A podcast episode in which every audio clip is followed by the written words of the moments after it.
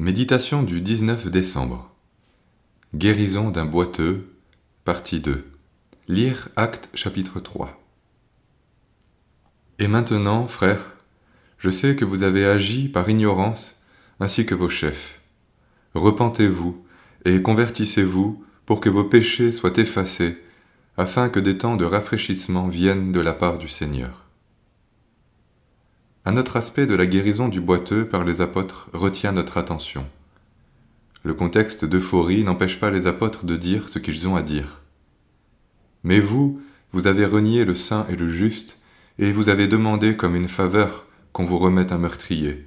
Vous avez fait mourir le prince de la vie, que Dieu a ressuscité d'entre les morts, nous en sommes témoins. Tandis que les apôtres sont sous le feu des projecteurs, Pierre n'a rien oublié et replace ses frères devant leurs fautes, devant le Seigneur qu'ils ont renié. Peut-être l'ont-ils fait par ignorance, mais ils l'ont fait quand même, et doivent donc se repentir pour que la bénédiction leur soit de nouveau accordée. Tout cela nous instruit beaucoup.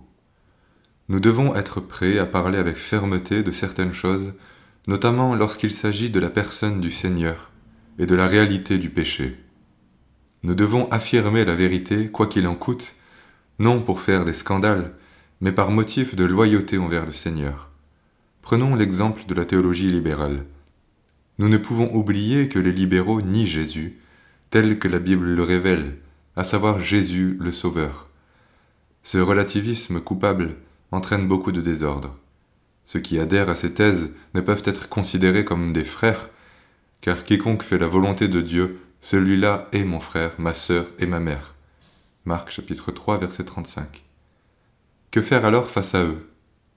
D'une part, il nous faut renoncer au désir de plaire, et ensuite être prêt à prendre position le moment venu.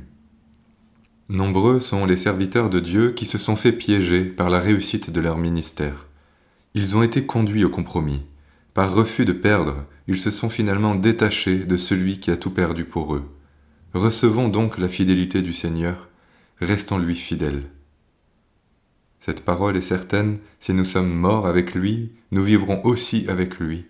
Si nous persévérons, nous régnerons aussi avec lui.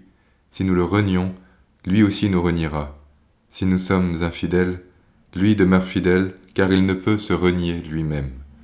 2 Timothée 2, versets 11 à 13.